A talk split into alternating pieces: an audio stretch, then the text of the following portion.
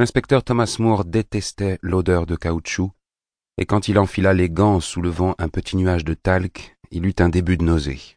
Cette odeur était pour lui liée aux aspects les plus déplaisants de son boulot et, comme le chien de Pavlov, dressé à saliver sur commande, il en était arrivé à l'associer au sang et au fluide corporel qui l'accompagnaient inévitablement. Un signal olfactif qui l'avertissait de rassembler son courage. C'est ce qu'il fit avant d'entrer dans la salle d'autopsie. Il était passé sans transition de la chaleur extérieure au froid ambiant de la morgue et la sueur se glaçait déjà sur sa peau. On était le 12 juillet, un vendredi après-midi humide et brumeux. Partout dans Boston, les climatiseurs bourdonnaient et ruisselaient et tout le monde était de mauvais poil. Les gens fuyaient déjà la ville par le pont Tobin pour aller chercher la fraîcheur dans les forêts du Maine. Mais Moore n'était pas parmi eux. On l'avait rappelé, alors qu'il était en vacances, pour voir cette horreur, ce dont il avait envie comme de se pendre. Il avait déjà passé une blouse de chirurgien, prise sur le chariot de linge propre de la morgue. Il se coiffa d'un bonnet en papier pour retenir ses cheveux, et enfila des bottillons, également en papier, par-dessus ses chaussures, parce qu'il avait vu ce qui tombait parfois de la table. Du sang et des fragments de tissu. Il n'avait rien d'un maniaque de la propreté, mais n'avait aucune envie de rapporter chez lui des souvenirs de la salle d'autopsie collés à ses chaussures. Il s'arrêta quelques instants devant la porte et prit une profonde inspiration. Puis, résigné à subir l'épreuve, il entra. Le cadavre enveloppé dans un drap était étendu sur la table, une femme à en juger par la silhouette. Il s'abstint de regarder trop longtemps la victime et concentra son attention sur les personnes présentes. Dr Ashford Tierney et un assistant rassemblaient des instruments sur un plateau. Jane Rizzoli, elle aussi de la brigade criminelle de Boston, était de l'autre côté de la table. C'était un petit bout de femme de trente-trois ans, la mâchoire carrée. Un bonnet en papier cachait ses boucles rebelles et sans ses cheveux noirs pour adoucir ses traits, son visage paraissait tout en angle, le regard de ses yeux sombres, inquisiteurs. Elle était arrivée six mois plus tôt de la brigade des stupes. C'était la seule femme à la criminelle, et il y avait déjà eu des problèmes entre elle et un de ses collègues qu'elle accusait de harcèlement sexuel et qui se défendait en la faisant passer pour une allumeuse. Moore n'était pas certain d'avoir un amour débordant pour Rizzoli, et apparemment c'était réciproque. Jusqu'ici, ils avaient limité leur relation au plan strictement professionnel, et il pensait qu'elle préférait cela. Perry Frost, le coéquipier de Rizzoli, était à ses côtés.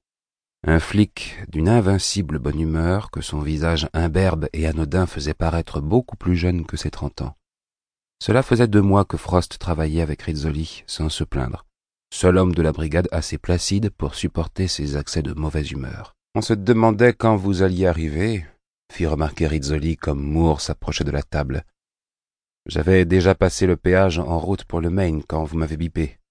On vous attend depuis cinq heures. Je viens seulement de commencer l'examen interne, intervint le docteur Tierney.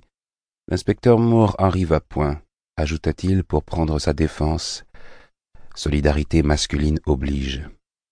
Il claqua la porte de l'armoire si violemment que la vibration se répercuta à travers la pièce.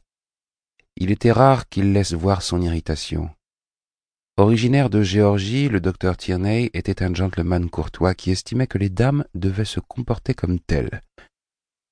Il n'appréciait pas de travailler avec l'ombrageuse Jane Rizzoli.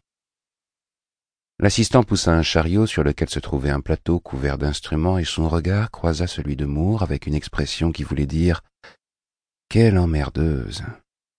Désolé pour votre partie de pêche, dit Tierney à Moore. J'ai l'impression que vos vacances tombent à l'eau. Vous êtes sûr que c'est encore notre homme? Pour toute réponse, Tierney écarta le drap pour découvrir le cadavre. Elle s'appelait Helena Ortiz, dit-il. Bien que Moore se fût préparé à ce spectacle, son premier coup d'œil à la victime lui fit un choc. Les cheveux noirs de la jeune femme, collés et raidis par le sang, pointaient comme des piquants de porc-épic et son visage paraissait de marbre veiné de bleu.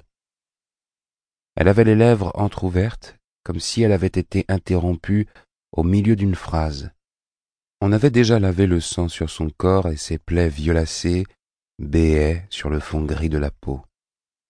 Il y avait deux blessures visibles. L'une était une profonde entaille en travers de la gorge. Elle partait de dessous l'oreille gauche, sectionnait la carotide gauche et exposait le cartilage laryngé. Le coup de grâce. La deuxième incision traversait la partie inférieure de l'abdomen. La blessure n'avait pas été faite pour tuer, mais dans un tout autre but. Je vois pourquoi vous m'avez fait revenir de vacances, fit Moore après avoir avalé péniblement sa salive. C'est moi qui mène l'affaire, dit Rizzoli. Le ton de mise en garde n'échappa pas à l'inspecteur. Elle protégeait ses plates-bandes. Il savait d'où venait cette réaction.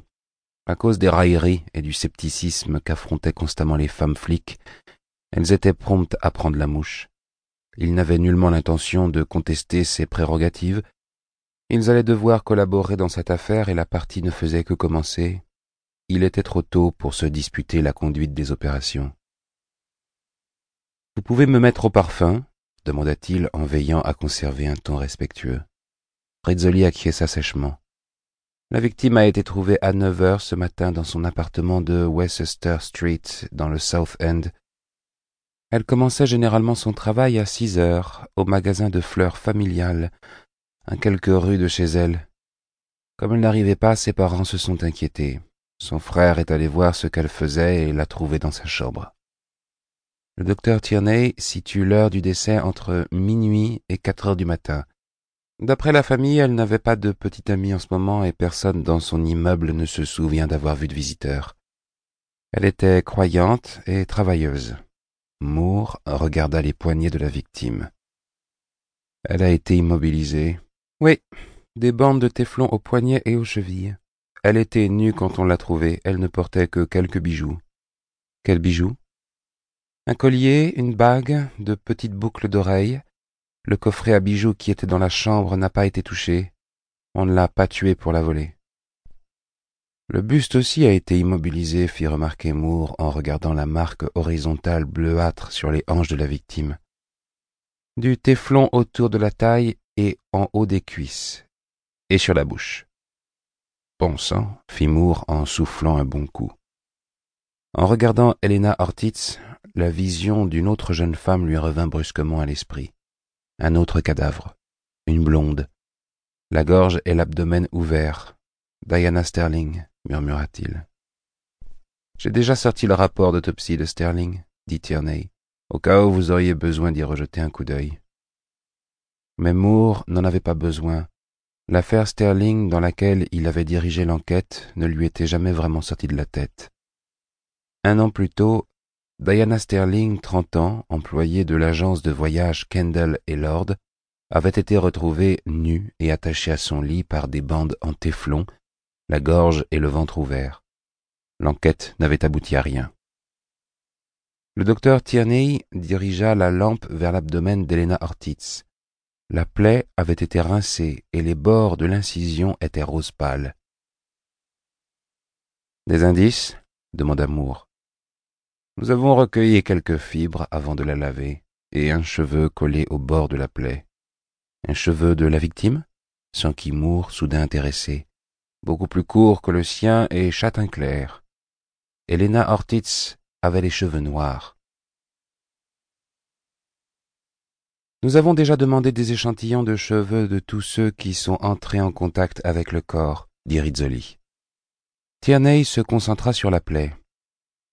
Nous avons là une découpe transversale. Les chirurgiens appellent cela une incision Mayland. La paroi intestinale a été incisée couche après couche. D'abord la peau, puis le fascia superficiel, ensuite le muscle et enfin le péritoine.